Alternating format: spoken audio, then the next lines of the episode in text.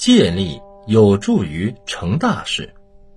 借无时无处不渗透在现实生活之中，只不过大多数人没有意识到这一点罢了。在我们一生中，要做成大事，不借助于别人的思想、能力、智慧、资金等各种可借之物，是很难想象的。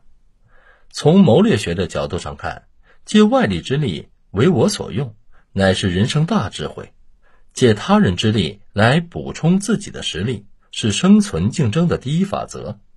常言道：“他山之石，可以攻玉。”有些奇怪现象常令人思考：有些人虽然出力不大，但却能成事；有些人费尽九牛二虎之力，却收获甚小。道理何在？莫过于借力与出力之别。一九八零年，美国总统竞选的决战是在共和党候选人里根与民主党候选人卡特之间进行。二人当时的实力旗鼓相当，因此他们二人展开了美国竞选史上最激烈的争夺战。个人形象在美国民众的心中往往占有重要位置。有时甚至直接决定了选民投谁一票，所以总统选举与其说是选民在选择候选人的政策纲领，不如说是在品味候选人的性格、智慧、经历、风度。在这方面，里根可以说是占据了得天独厚的优势。在里根当选共和党总统候选人之后，他当年在好莱坞演过的电影一下子成了热门。全国各地影剧院、电视台争相放映，这股里根影视热风无疑替里根做了一次绝好的宣传。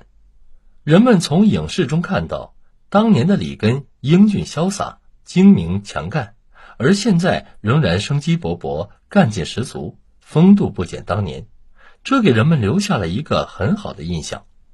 在影视界风头大盛的同时，里根还借电视媒体极力展示。自己的风采，在与卡特的电视辩论中，里根表现的能言善辩、妙语连珠，而卡特则象形见绌、呆板迟钝、结结巴巴。因此，在投票之前关键性的一场电视辩论后，民意测验的结果，支持里根的人上升到百分之六十七，支持卡特的人下降为百分之三十。一九八零年十一月四日大选结果。里根以绝对优势大获全胜。还有一句名言：“给我一个支点，我就可以撬起地球。”这句话出自阿基米德，生动地体现出借力的强大作用。《三国演义》第五十八回中记述了借力御敌的技巧。赤壁之战后，曹操担心刘备羽翼丰满，以后难以驾驭，为了在刘备西取西川之前将其遏制。他欲起兵三十万，先攻江东，进取江南，再平荆州。孙权得到消息，急忙让鲁肃发书到荆州，邀刘备通力拒曹。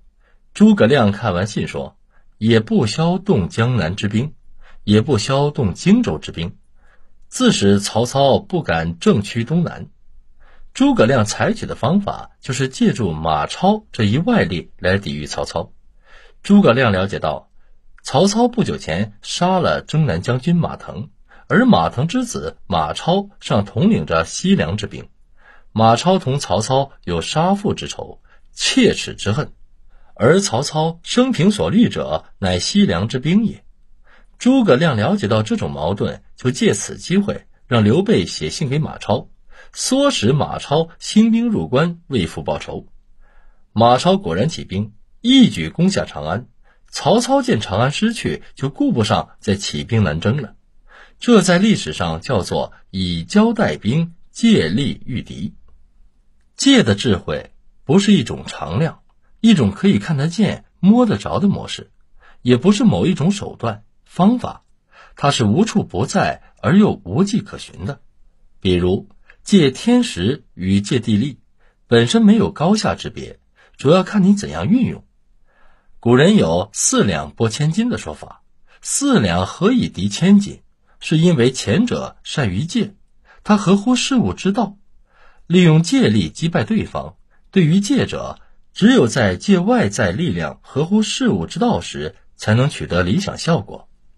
善借者能出神入化地使用它，而且往往能水到渠成，瓜熟蒂落；不会借者，则处处显示机械，留下造作的痕迹，结果是南辕北辙，适得其反。借是一门艺术，它值得你一辈子揣摩它、研究它、使用它。借是一种智慧，它需要你在应用过程中有所发现、有所领悟、有所创造。